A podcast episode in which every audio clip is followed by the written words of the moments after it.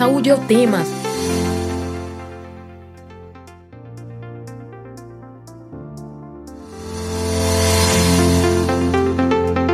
Saúde é o tema.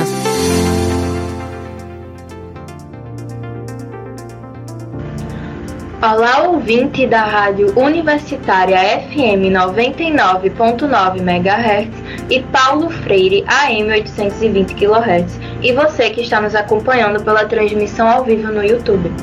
A perda auditiva na criança pode acarretar distúrbios na aquisição da fala, linguagem e desenvolvimento emocional, educacional e social. O diagnóstico precoce nos primeiros seis meses de vida com a triagem auditiva neonatal universal avalia todos os recém-nascidos, e não apenas aqueles com indicadores de risco para a perda auditiva, permitindo a rápida intervenção.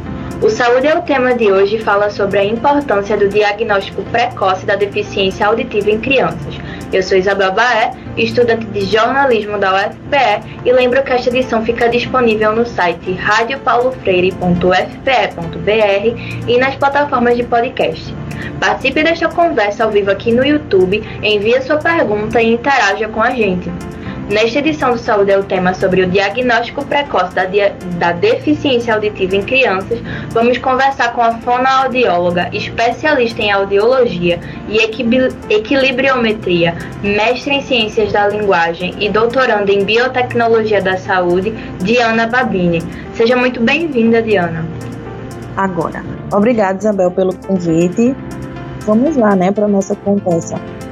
E convidamos também a doutora em saúde pública pelo Instituto Ageu Magalhães da Fiocruz, Pernambuco, e professora de saúde coletiva do curso de fonoaudiologia da UFPE, Mirela Rodrigues. Seja muito bem-vinda também, Mirela. Bom dia, bom dia, muito obrigada pelo convite. Me senti honrada com o convite. E vamos lá conversar. Diana, como é que é feita a triagem auditiva neonatal universal? Então, Isabel, a triagem auditiva neonatal ela é feita através de um exame chamado emissões otoacústicas, onde a maioria das pessoas conhecem como teste da orelhinha. Ele é indicado para ser realizado nas primeiras 24 ou 48 horas de vida, ainda no ambiente hospitalar, para verificar como é que está a audição desse bebê. Certo. Mirela, quais são os níveis de perda auditiva que podem ser identificados com essa triagem? Diana, você consegue pode responder essa pergunta? Na verdade, Isabel, assim, a gente não, não consegue é, dar um diagnóstico, assim, o tipo de perda, o grau de perda. A triagem auditiva, ela direciona para que se há um, uma falha, a gente considera um passa-falha, tá? Então, é, crianças que falham na primeira triagem auditiva, a gente ainda não considera que ela tenha uma perda, porque tem muitos fatores que podem ocasionar essa falha no primeiro teste. Tá? Então, é, se o bebê não estiver dormindo adequadamente, se ele tiver, um, vamos dizer assim, um restinho de parto ainda no canal auditivo, é, própria cera, então tem vários fatores. Aquela secreçãozinha que o bebê fica no início, a respiração mais ruidosa. Então, tem alguns fatores que podem ocasionar essa falha, sabe, no exame. E aí, o indicado é retestar, para pelo menos, assim, um prazo no máximo de 15 dias, para a gente poder fazer uma nova avaliação e ver se aquela primeira avaliação, de fato, é, já indicou alguma alteração ou se foi uma falha no primeiro exame. Caso a gente encontre uma nova, né, uma nova falha no reteste, aí a gente parte para avaliações mais específicas para poder chegar a um diagnóstico realmente de perda auditiva e aí identificar qual tipo de perda, qual grau de perda. E o que pode acontecer durante a gestão que provoca essa perda auditiva no bebê, Mirella? Gente, eu peço desculpas, aconteceu um erro aqui, eu não consegui destravar meu microfone. Sem problema. é, o que, que, pode acontecer durante a gestação, você quer saber? Alguma infecção materna, existem infecções que a ciência já sabe que podem sim provocar é, alguns problemas no bebê de audição, né? Às vezes o bebê já nasce com esse problema de audição, às vezes ele pode desenvolver, existem perdas auditivas que são tardias, existem perdas auditivas também que são progressivas. Foi o que aconteceu com o caso da Zika, por exemplo, por ser um vírus novo na, na ocasião, esses bebês precisaram passar por um monitoramento específico porque não se sabia, por se tratar de um vírus novo, o que, que ia acontecer com aqueles bebês, né? Se eram bebês que iam desenvolver uma perda auditiva mais tardia, de forma né, semelhante a outros vírus, ou se era um bebê que ia progredir com perda auditiva. Então, não, não existe uma resposta única para essa tua pergunta, né? Existe uma variabilidade muito grande, depende também de vários aspectos. Então, por exemplo, se essa mulher ela foi contaminada com esse vírus mais no início da gestação ou mais no final da gestação, né? A depender do vírus que foi, isso vai ter um impacto diferenciado, né? Nesse bebê, na gravidade que o bebê vai ter, tá? Certo. E a falta de certos cuidados durante a gestação, como a má alimentação ou o hábito de beber e fumar, por exemplo, pode afetar na audição do bebê, Mirella? Olha, pode, né? O, o hábito de, de, beber e de fumar, ele afeta na gravidez de um modo geral, não necessariamente na audição, né? A gente, quando orienta essas famílias, a gente orienta pensando no desenvolvimento saudável desse bebê de todas as ordens, porque é um ser em formação, né? Então, algo que vai impactar na audição certamente vai impactar em outros aspectos de vida, né? Mas não só álcool e, e, e cigarro, uma série de outros aspectos. Então, por exemplo, é importante que antes de estar, de estar grávida, que essa mulher participe de um planejamento familiar. Né, no SUS, por exemplo, lá no nível primário de atenção à saúde, que é nos postos de saúde, as pessoas conhecem assim, né, no postinho, lá na saúde da família, existe essa prática né, de planejamento familiar. Por que, que eu estou falando isso? Porque é lá no planejamento que essas mulheres que planejam engravidar, elas precisam ser orientadas que, por exemplo, o calendário vacinal delas precisam estar atualizados. Existe vacina, por exemplo, a vacina contra a rubéola, que ela precisa ser administrada antes da mulher engravidar, porque ela não pode ser administrada durante a gravidez. Então, é, é isso que eu estou falando, é algo muito maior do que só alguns hábitos, uhum. né? E é claro, como quando a gente viveu o caso da Zika, existia o cuidado para minimizar a, é, a picada do inseto, então o uso de repelentes, de camisa mais comprida, né? Então, existem outros hábitos também que são muito importantes. Certo. E, e um pré-natal de qualidade, desculpa se interromper, um pré-natal é importante. Tem né? problema. Né? Descobriu que está grávida, é importante iniciar o pré-natal. No SUS, esse pré-natal ele é feito lá também no postinho, né? Só mulheres que têm alguma complicação, mulheres que têm uma gestação de alto risco, que desenvolvem uma diabetes gestacional, hipertensão gestacional, ou é uma cardiopata, uma mulher que tem problema no coração, um problema renal, enfim, mulheres que têm complicações de outra ordem é que elas não fazem lá no postinho, né? Elas são referenciadas a uma rede específica, dentro do SUS também, e lá elas são acompanhadas é, por um, um, médico. E aí, ele, independente de ser lá ou de ser no posto de saúde, o pré-natal ele é fundamental. Acompanhar esse bebê, fazer os exames que precisam ser feitos, né, dentro do tempo oportuno, porque isso vai ser também fundamental. Certo.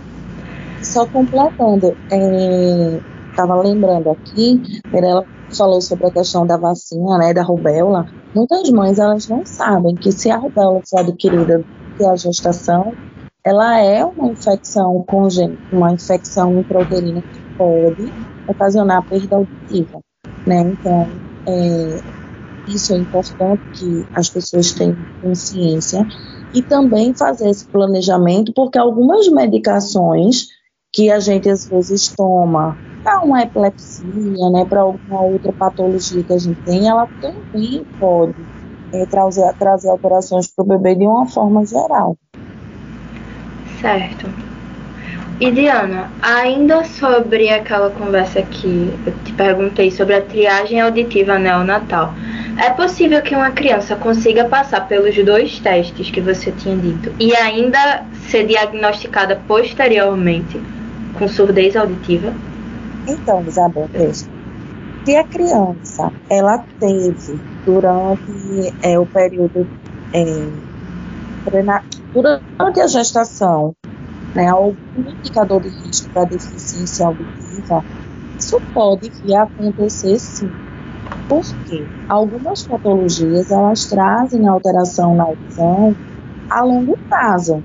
Então, por exemplo, algumas crianças que tiveram, testaram positivo para citomegalovírus, por exemplo, elas podem ter audição normal, logo no primeiro teste na orelhinha, né, o, o teste, reteste, e a partir do momento que a gente vem fazer um monitoramento auditivo, que é indicado ao longo, ao longo dos primeiros 36 meses de vida, ela vem apresentar alguma alteração na audição. Por isso que é importante que as crianças que apresentam qualquer indicador de risco da deficiência auditiva, elas não façam apenas o teste da orelhinha, mas elas também sejam acompanhadas no monitoramento auditivo por esse fator, que algumas alterações elas podem vir trazer perda auditiva é, após um certo tempo. Certo. E Mirella, como é que os pais conseguem perceber que a criança está apresentando uma perda auditiva após ter passado por esses dois testes e não ter sido diagnosticado?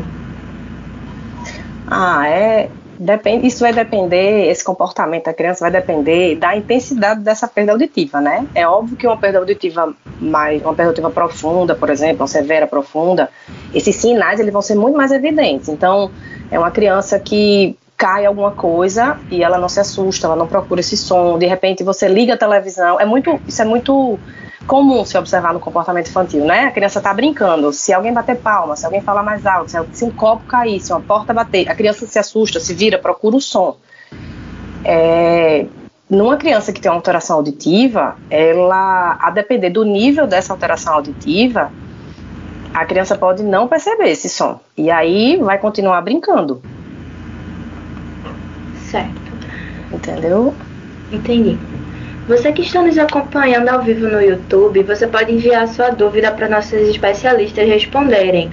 Hoje, o Saúde é o Tema fala sobre o diagnóstico precoce da deficiência auditiva em crianças e nós recebemos a fonoaudióloga especialista em audiologia e equilibriometria, mestre em Ciências da Linguagem, doutoranda em Biotecnologia da Saúde, Diana Babini, e também a doutora em Saúde Pública pelo Instituto Ageu Magalhães da Fiocruz, Pernambuco, e professora de Saúde Coletiva do curso de Fonoaudiologia da UFPE, Mirela Rodrigues. Diana, depois do diagnóstico de surdez infantil, como é que acontece o tratamento? Então, a partir do momento que a gente faz o teste da orelhinha, na verdade, vamos, vamos reformular o pensamento. É, a criança, a primeira coisa é a gente verificar se essa criança se enquadra com tendo a presença de indicador de risco ou não, tá? Porque os protocolos eles são diferentes. É, caso a criança tenha indicador de risco e venha se confirmar que ela tem uma perda auditiva, o que a gente faz é encaminhar para o otorrino, laringologista, para o pediatra, para que a partir daí ele direcione o tratamento. Se vai ser o caso de indicação de um aparelho auditivo, se vai ser o caso de um implante coclear, isso o médico ele vai fazer, vai traçar o, diagnóstico, né, assim, seguir o procedimento. A gente, como fono, continua monitorando essa audição, dependendo do grau da perda, para ver se permanece estável ou não. E após a colocação do aparelho auditivo, ou se for o caso de um implante coclear, essa criança ela retorna para algum serviço fonoaudiológico para fazer a parte da intervenção em relação ao desenvolvimento da linguagem oral. Por que, que a perda auditiva pode provocar distúrbios da fala, né? Como a gente conhece a fala, a linguagem, ah, pode atrapalhar o desenvolvimento ah. emocional, o desenvolvimento social. Como é que a perda auditiva pode afetar nesses aspectos? Joia, eu vou responder e vou pedir que a colega Diana também se coloque, porque ela, como atua mais na clínica, né, ela certamente vai, vai colaborar bem mais nessa pergunta do que eu. Veja, de, de modo geral, é, a gente fala e pensando no desenvolvimento né, da criança, desenvolvimento infantil, ela reproduz aquele som que ela escuta. Então, por exemplo, uma criança, quando ela nasce, ela nasce com habilidades motoras e sensoriais para falar qualquer que seja o idioma. Então, não importa se uma criança é filha de brasileiros, mas nasceu na Hungria, nasceu na Alemanha, ela vai ser capaz de falar o idioma local, tá? Porque ela nasce com habilidades para isso. O que é que faz com que a criança fale o idioma local? A, a escuta. Então ela escuta os sons daquela língua, A criança ela passa por uma fase de balbucio que a gente chama, né? Que ela emite vários fonemas.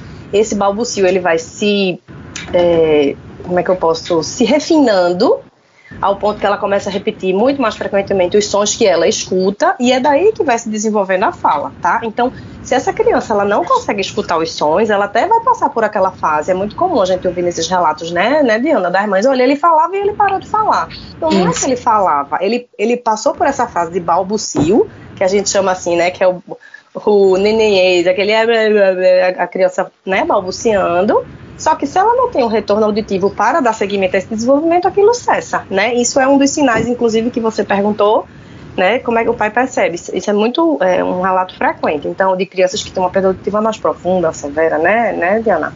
Então, Isso. esse é um, um, comportamento específico, né? Que, então, se, se ela não escuta, é obviamente que vai alterar a fala dela. Do ponto de vista social, aí tem uma série de questões, né, de ordem social mesmo. A gente vive numa, numa sociedade que a prática do bullying ela é frequente. Então a gente não não trata é, o diferente com o respeito que deve ser tratado. Então acho que nas escolas e nas famílias isso é um assunto que precisa ser né, tocado com maior seriedade. E isso reper pode repercutir sim em danos de outras ordens. É, e aí eu pode complementar, Diana. É, assim, que a gente deve também pensar é, na linguagem é exatamente isso que Mirella falou, né? A gente precisa de feedback auditivo. Então, a criança até ela começa a emitir alguns sons, alguns gritinhos, mas é, ela não tem aquele retorno. Né? Então, para ela desenvolver a, a linguagem, termina ficando mais difícil. Claro que isso vai estar relacionado com o grau da perda. Se é uma perda leve, a criança pode até ter um atraso no desenvolvimento da linguagem, mas ela está tendo esse feedback porque a perda é leve. Numa perda profunda, ela não tem. Né? Então, é, em relação ao desenvolvimento da linguagem oral, a gente pode bem pensar nesse aspecto. Em relação às outras questões, é, só complementando, algumas crianças elas ficam assim, elas podem ficar mais tristes, porque elas não estão sendo ouvidas, elas podem se isolar, elas podem ficar mais agressivas, né, porque, infelizmente, ainda hoje, por mais que exista o teste orelhinha e que existe assim, todo essa, esse estímulo né, que a gente faz para que os bebês eles passem por um processo de avaliação muito cedo, muitas crianças ainda perdem um grande tempo nesse processo de diagnóstico. E aí muitos pais não percebem logo de início. E aí aquela fase inicial ali do primeiro ano de vida, que é muito importante para o desenvolvimento da linguagem, ela é perdida, vamos dizer assim. E aí, por conta disso, imagina, você está vendo um monte de pouquinho mexendo, você não entende o que está acontecendo, você quer alguma coisa e o outro não entende. Então as crianças muitas vezes elas mudam o seu comportamento, ou com um pouco mais de agressividade, ou elas se isolam, ficam mais introspectivas por essas questões. Certo. E Diana, é, voltando a falar um pouco sobre sabe, a causas da surdez infantil. Ah. É, a surdez ela pode ser causada por alguma doença genética?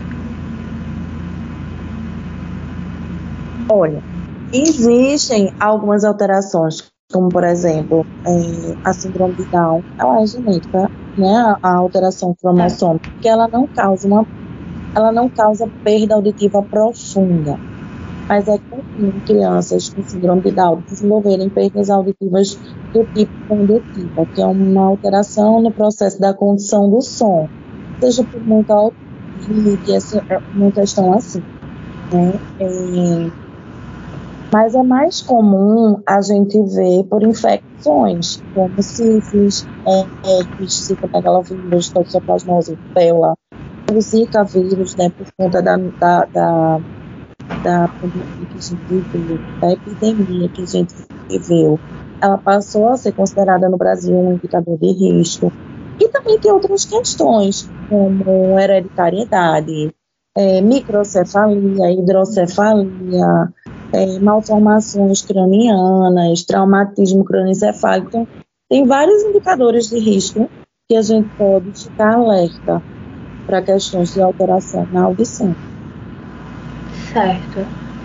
E, ô Mirella, como, é, existe algum processo de reabilitação caso a criança seja dia, diagnosticada tardiamente e ela precise fazer o tratamento quando ela já está um pouco mais velha?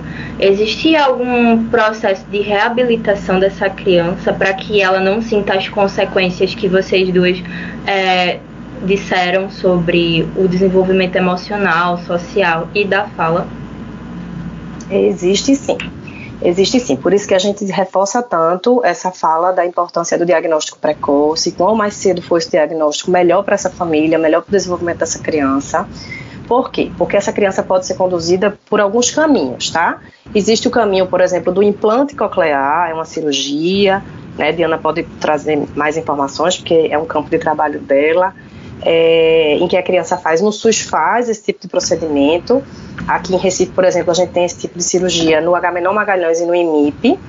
É, mas não é só isso, né? A implante coclear ele tem uma, uma indicação muito específica, que são problemas cocleares especificamente, e a deficiência, deficiência auditiva ela pode ocorrer em vários segmentos do, do, do sistema auditivo como um todo. Então, Existem aquelas pessoas que também são muito beneficiadas, aquelas crianças que são beneficiadas com aparelho auditivo, né? Que a nomenclatura adequada é, é aparelho de amplificação sonora individual, que são aqueles aparelhos que a gente vê, né? Que as pessoas utilizam.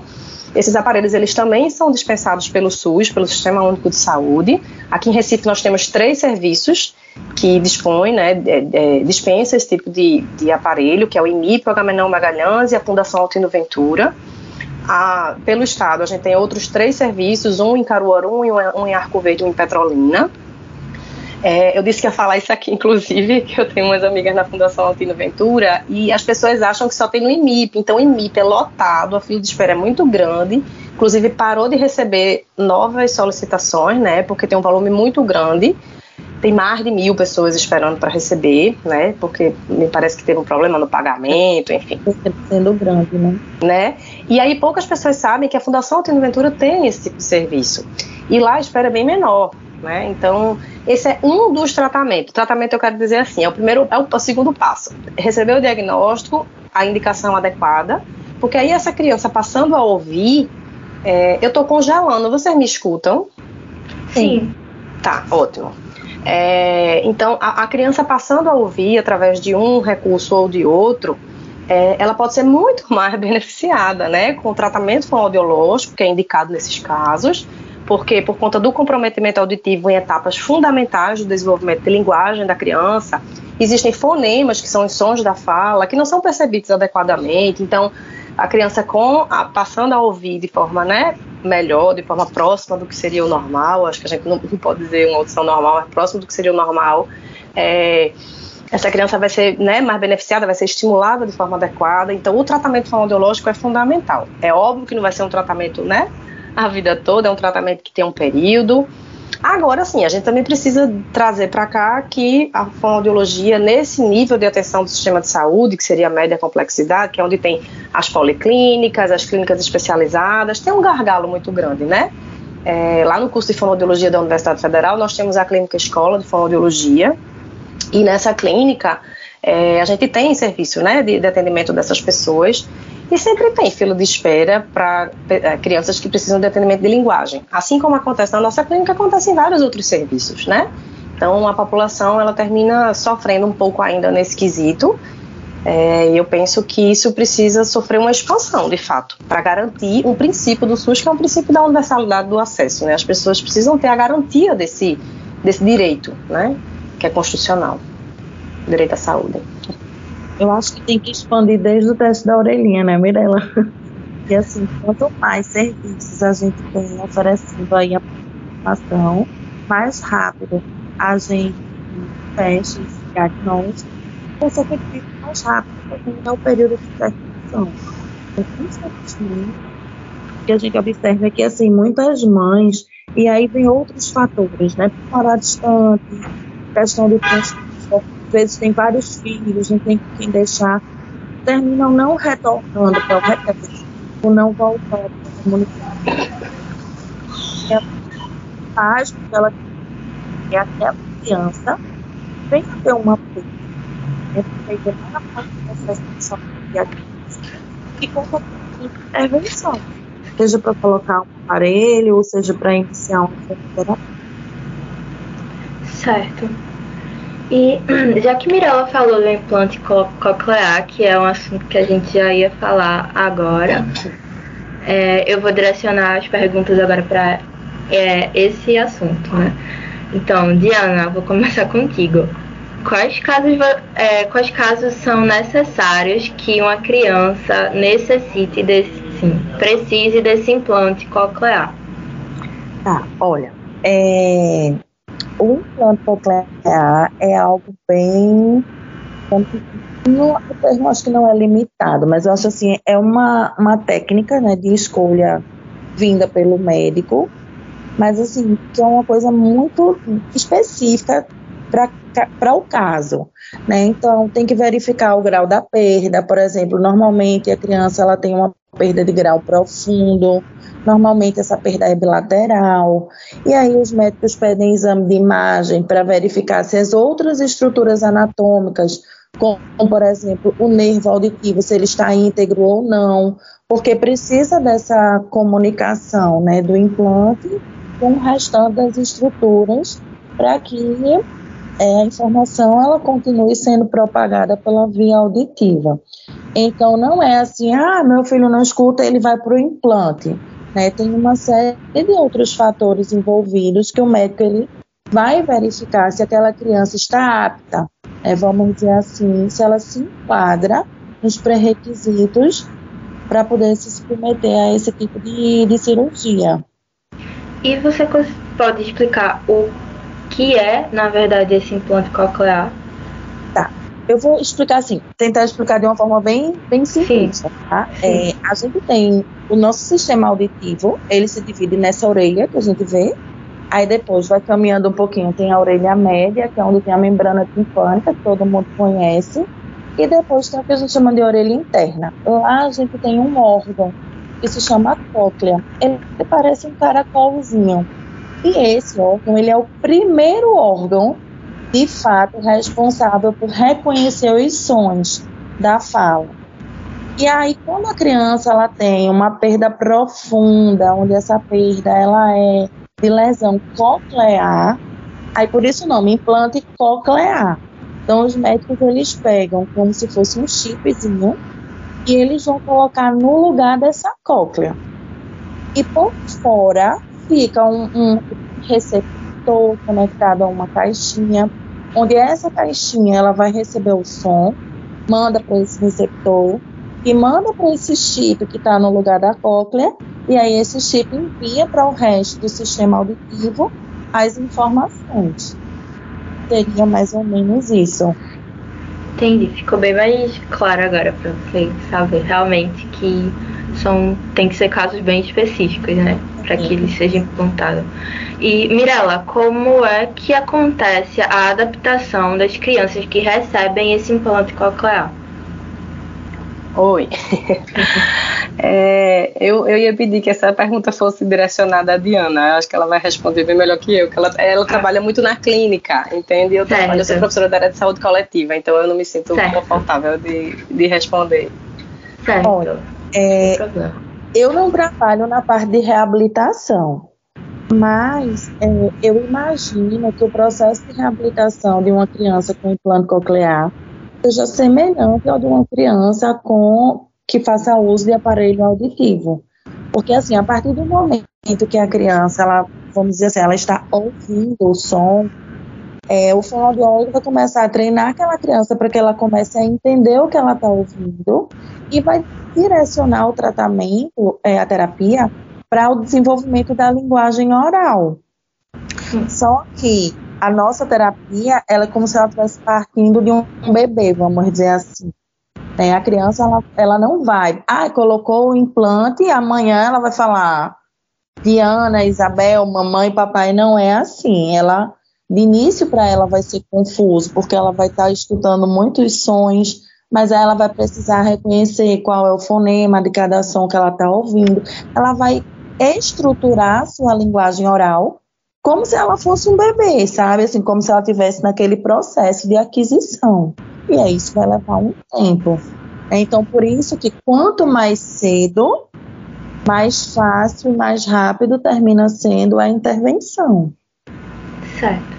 Mirella, não sei se você é, também vai querer responder essa pergunta, mas quando o implante coclear ele não, não é a alternativa que a criança necessita, quais são os outros modos que sabe, aparelho auditivo, não sei também, é, Isso, que, é como... que ela pode receber para que ela não seja tão prejudicada?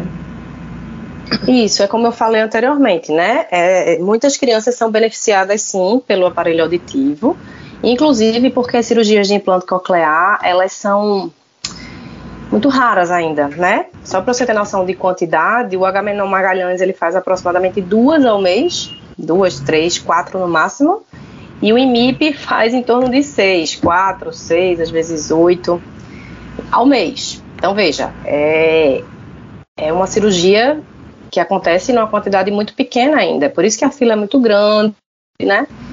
É, e aí essa criança ela certamente vai ser beneficiada, pode ser beneficiada pelos aparelhos auditivos. E é como eu falei, a função desse aparelho é fazer com que a, a audição dessa criança seja próxima do que seria o normal e assim ela consiga receber o estímulo adequado, né? Consiga fazer a terapia fonoaudiológica, consiga entender essa família, né? Porque agora vai escutar e a gente escuta relatos muito lindos. Tem vídeos, inclusive, que circulam às vezes na internet, né? De bebês que nunca ouviram e de repente quando está lá no processo de adaptação, porque não é só, é também é importante a gente desconstruir isso no imaginário da população. As pessoas acham que aquele dispositivo que bota no ouvido é uma coisa única que é igual para todo mundo e não é, né? Aquilo ali precisa ter, é, é específico, ele é individualizado. Né? O fonoaudiólogo é o profissional que vai identificar qual aparelho é melhor, mais apropriado para aquela pessoa, para aquela perda auditiva, porque as perdas auditivas elas têm configurações diferentes, né? Então tem pessoas, crianças e pessoas de um modo geral, que têm maior dificuldade nos sons mais graves, nos sons mais agudos, às vezes em ambos os sons, né? Então, o aparelho auditivo ele precisa dar conta dessa especificidade. Não adianta eu botar um aparelho que vai aumentar o som agudo quando aquela criança tem um problema na percepção dos sons mais graves, entende? Então, aquele, aquele aparelho, ele é muito importante por causa disso, ele vai ser específico. E aí não é só colocar e a pessoa sair, ah, pronto, nunca ouvi, que maravilha, agora eu tô ouvindo. Não, não é assim. Precisa ser adaptada. Essa criança precisa de um acompanhamento, que às vezes precisa de um ajuste. Imagina, você não escutava nada, nada, barulho de nada. De repente você está dormindo e um cachorro começa a latir você acorda chorando, o bebê acorda chorando, a criança acorda chorando, assustada, porque ela nunca ouviu aquele barulho. Né? Então é novidade para ela também. Cai um copo, chora, se assusta, porque nunca escutou aquilo ali, na intensidade que aquele, aquele som é, né? É vida real acontecendo e da noite para o dia. Então, né? É por isso que precisa passar por um processo de adaptação mesmo. E isso precisa ser respeitoso com essa família, com essa criança. E essa criança precisa de acompanhamento fonoaudiológico para um desenvolvimento adequado agora de sua, de sua linguagem, né? Da fala, dos sons da fala, agora que ela escuta, né? eu acho que é muito importante assim, a família ela ter essa, essa percepção de que não é, que o aparelho ele não é fácil. Colocou, está resolvido. Todo o processo depois da, da colocação do aparelho auditivo de adaptação e de processo de terapia mesmo, de sonoterapia para desenvolvimento Ô, Diana, e também assim, o manejo desse aparelho, sabe? O hum. manejo, porque às vezes a, a família esquece. Então, assim, para que essa criança não entre no banho com esse aparelho, que não pode molhar, é um equipamento eletrônico, não pode molhar, né? Tira, desligar a pilha. Desligar a pilha. Perfeito, porque existe um consumo. A depender do aparelho, as pilhas elas podem durar de é, de oito dias, oito dias aproximadamente, né? Dependendo do aparelho. Quanto maior a intensidade da perda, maior vai ser a capacidade desse aparelho e, portanto, a pilha ela vai ser mais durável, tá? A, a relação que se faz é essa. Então, existem pilhas, as perdas mais profundas, que os, os aparelhos mais que, né, é, indicados para esse tipo de perda, a pilha deles duram mais. Então, mas existem os aparelhos que as pilhas duram oito dias. Então, o SUS ele só dá uma cartela de pilhas quando a pessoa recebe. Depois, a família que precisa manter isso. Então, precisa estar atento a isso. Será que essa criança não está mais ouvindo porque essa pilha não está? Existe uma estratégia, né, Diana? Orienta, bota na mão para ver se está saindo o som.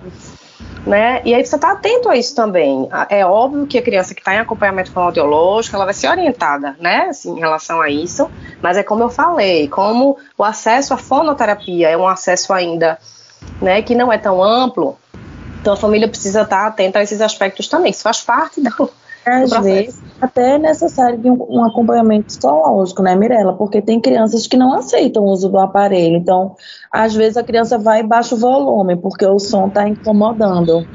É, então, tem tantos fatores que a gente precisa ficar atento, a gente, a família, né? A uhum. escola. Então, é, são, são muitas pessoas que precisam estar envolvidas nesse processo. Sim.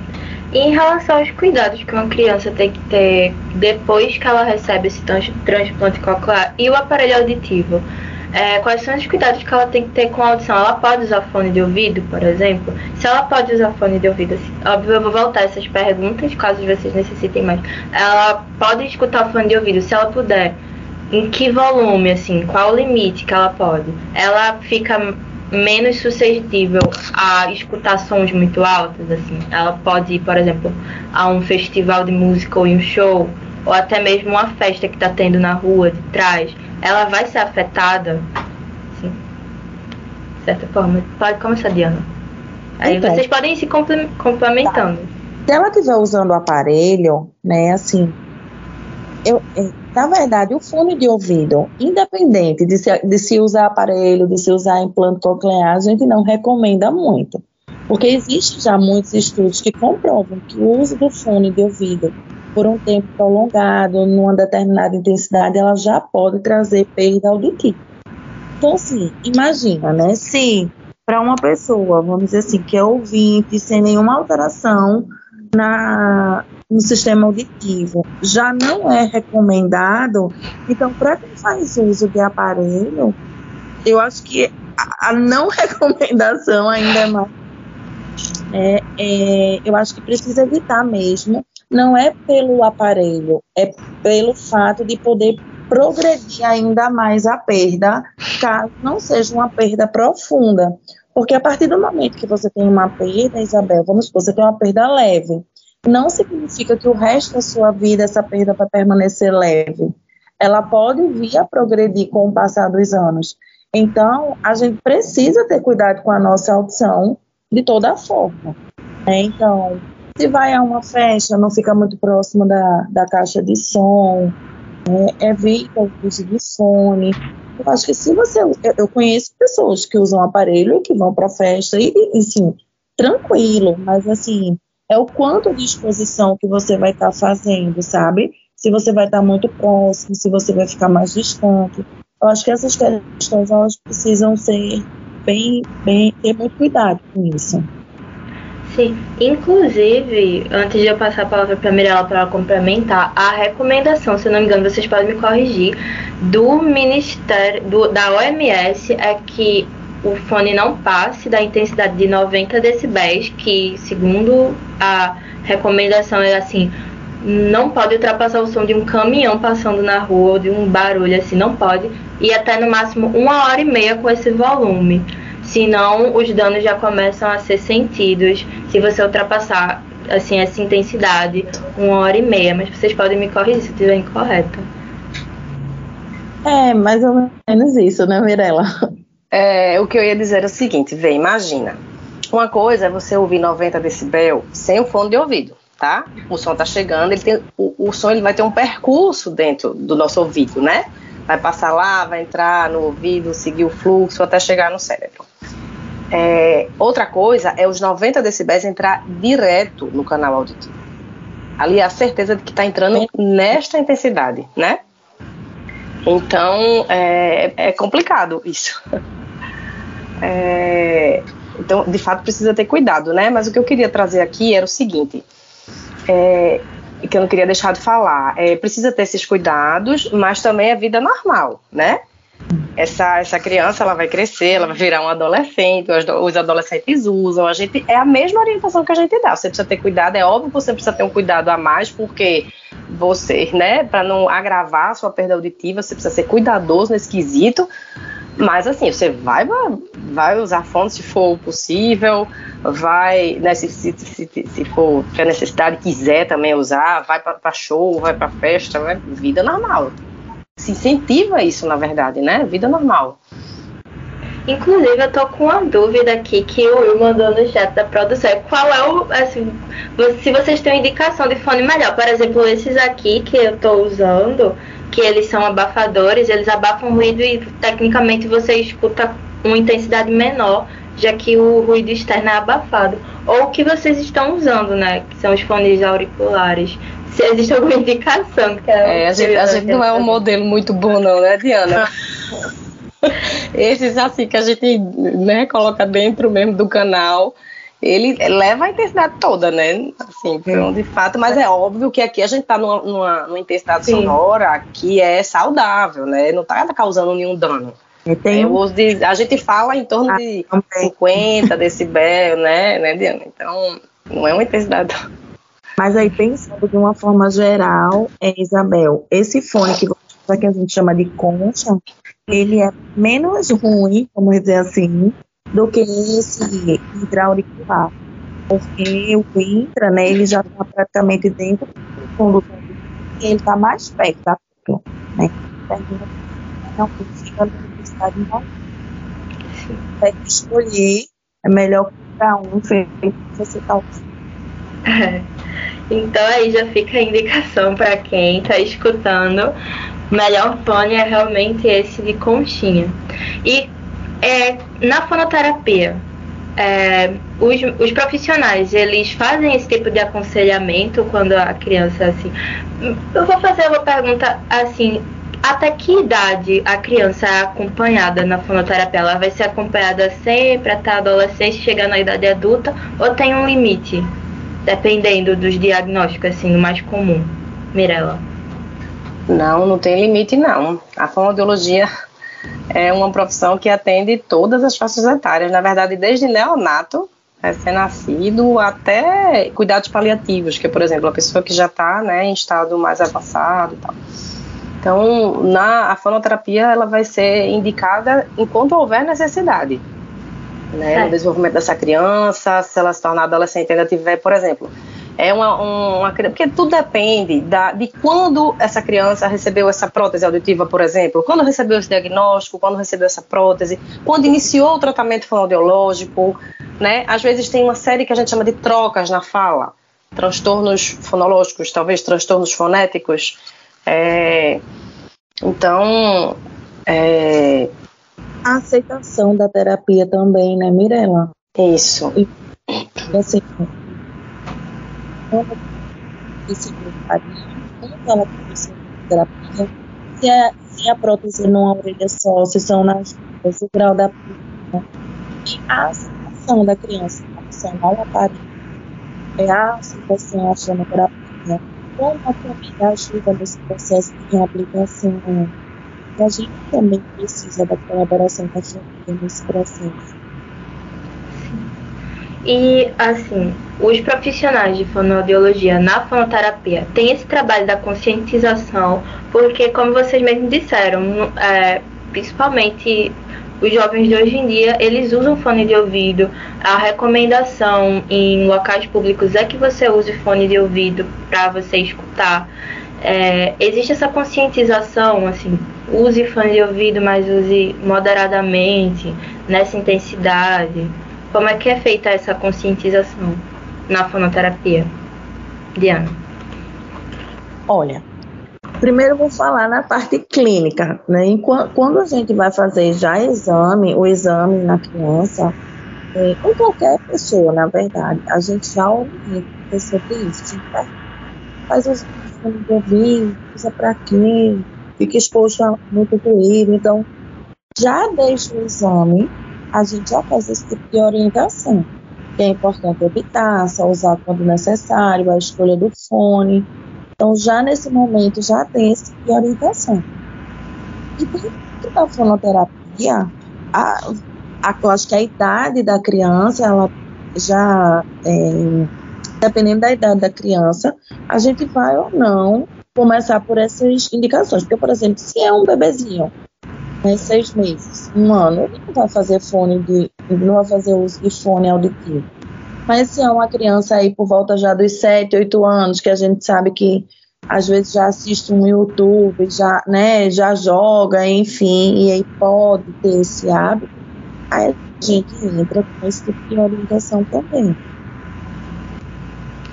Sim. E eu vou direcionar a minha última pergunta às duas novamente, que é sobre situações em que nem, não há tratamento para surdez.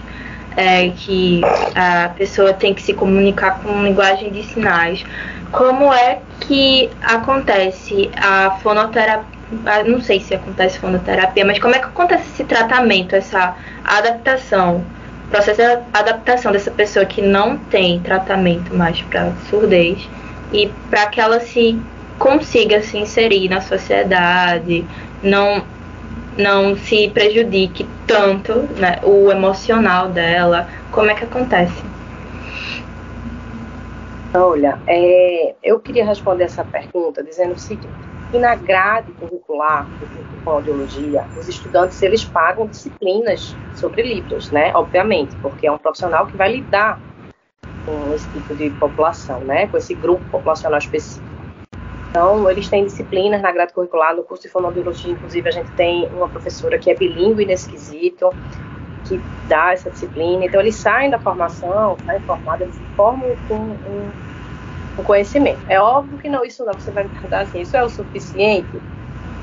É, é, ele precisa investir mais nisso, né? Para que no exercício da prática fonoaudiológica, como qualquer outra área, né? Ele vai precisar investir nisso para que no exercício da prática fonoaudiológica ele dê conta dessa demanda, né? E, mas o que se recomenda é que essas famílias elas façam esse investimento também, se assim elas quiserem, tá? Porque isso é uma escolha, né? Família escolhe ou não seguir por esse caminho, a gente incentiva. Existe uma falha também no sistema de saúde, porque eu desconheço é, outros cursos. É, vou reformular o que eu vou dizer. Eu acho que poucos cursos ainda da área da saúde, apesar de ser da área da saúde, tem essas disciplinas na grade curricular. Então, imagine uma pessoa com deficiência auditiva precisando de um atendimento médico e esse profissional, né, não sabe libras, não sabe como se comunicar, como é que ele vai orientar um tratamento, como é que ele vai manejar, né, entender o que o paciente está sentindo. Então, é, eu quero ampliar essa sua pergunta, sentido de que é um desafio grande mesmo, assim, sabe? Eu acho que a gente precisa, de fato, até acredito que a Rádio Paulo Freire tão atenta a esses temas né, sociais, já deve ter feito alguma coisa, mas se não tem nessa temática, eu incentivo é, é fazer uma, um momento aqui é, estimulando isso, o uso do, da língua brasileira de sinais por profissionais da área da saúde.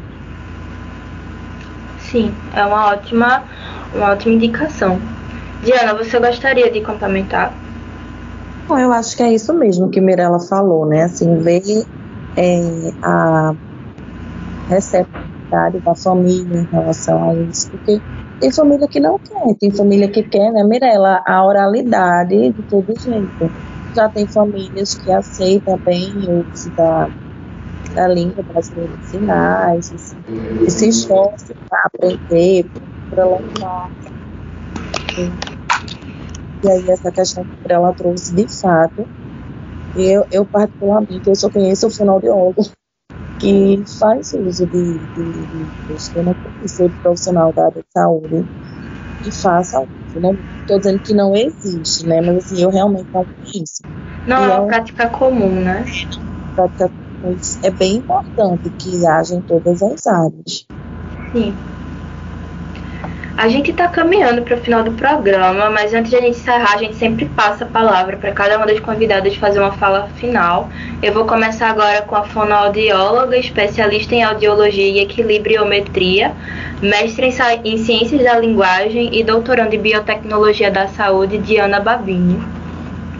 Então, inicialmente, eu queria novamente, eu queria mais uma vez agradecer o convite, né? E, e dizer assim, é importante esse tema do diagnóstico da deficiência auditiva e é, espero que a gente possa ter contribuído um pouco aí para os ouvintes e reforçar a importância é, para as mães, para os pais assim, que, estão escutando, né, que quanto antes faça o teste da orelhinha do seu bebê para a gente ver como é está essa, é, essa audição, se é necessário alguma outra intervenção para que essa criança ela possa ter uma melhor qualidade de vida, ela possa ter um desenvolvimento da linguagem oral mais rápido possível. E é isso. Qualquer dúvida, estamos à disposição.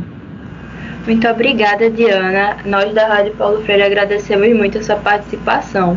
Eu vou passar a palavra agora para a doutora em saúde pública pelo Instituto Agil Magalhães da Fiocruz, Pernambuco, e professora de saúde coletiva do curso de fonoaudiologia da UFPE, Mirela Rodrigues. Quero agradecer o convite da Rádio Paulo Freire, dizer que para mim é uma honra estar aqui compartilhando um pouquinho do que a gente sabe e queria finalizar minha fala direcionando às famílias. Então, se você tem algum bebê na sua família, algum vizinho que é bebê, é, ou você mesmo tem um bebê e você não fez o teste da orelhinha, eu recomendo que você procure. Ah, a Mariana disse que prioritariamente tem que ser feito até os três meses de vida. É, prioritariamente, mas faça depois. Se não fez, é um bebê que já tem um ano, procure uma avaliação auditiva, ainda que não seja mais o teste, a triagem auditiva neonatal, mas procure faça para um diagnóstico precoce. No SUS tem vários serviços que disponibilizam esse, esse tipo de procedimento. Então a gente tem nas policlínicas, em algumas policlínicas de Recife, na clínica de fonoaudiologia da Universidade Federal de Pernambuco. É, a gente tem em alguns hospitais, como é o Barão de Lucena, o Agamenon Magalhães. Oi, você falou alguma coisa? O Hospital das Clínicas também. O Hospital das Clínicas, isso. Então, isso, Diana, perfeito, bem lembrado. Então, a gente tem esses serviços aqui receber um diagnóstico de perda auditiva não demora, dá entrada no, nos processos, né, ou para o implante coclear ou para o aparelho auditivo. O SUS ele dá entrega, né, de, de, faz a distribuição desses aparelhos de forma que é específica para cada pessoa. Então, é, não, não deixa não. E fica atento aos sinais dessa criança, né? O comportamento dessa criança. É uma criança que não presta atenção ao que você fala, você precisa ligar a, a, televisão num volume muito alto, uma criança que não percebe os sons ao seu redor, não se assusta com sons ao seu redor. Então, fica atenta a isso, né? Observe o relato da escola também, porque às vezes é uma deficiência auditiva que só aparece lá na frente. Então, a família que diz é um menino disperso, é um menino distraído, é um menino que não fica sentado, que não para quieto. Vamos investigar essa audição, né? Porque às vezes se taxa logo como hiperatividade, é e às vezes pode não ser. Né? Uma criança que pode não escutar direito e está sendo penalizada, né? Então, eu, eu, queria finalizar fazendo essa fala para as crianças ou para as famílias e destacando o papel do Sistema Único de Saúde na condução desses casos. Muito obrigada. Foi um ótimo lembrete, Mirella. E, inclusive, se você não conseguiu é, escutar ou não lembra quais são os serviços que as professoras ofertaram, nós vamos colocar na descrição da live do YouTube. Então você pode voltar e lá na descrição e você vê quais são os hospitais que oferecem esse serviço. Lembrando que o SUS também vai oferecer o tratamento é, na, é, na, maior, na maioria dos casos, né? Eu lembro também que a vacina contra a Covid-19 está disponível para a população a partir dos seis meses. Então, se você ainda não se vacinou, vá logo. E mesmo se você já foi vacinado, continue seguindo as medidas de prevenção e não se esqueça de tomar a dose, dose de reforço. O Saúde é o tema encerra por aqui. Eu lembro que esta edição fica disponível no site radiopaulofreire.fpe.br e nas plataformas de podcast. A produção e o roteiro deste programa foi dos estudantes da UFPE. Eu, Isabel Baé, William Araújo e João Vitor Carneiro, todos de jornalismo, sobre a orientação da professora Paula Reis. Nas redes sociais, Ana Sabino, de Publicidade.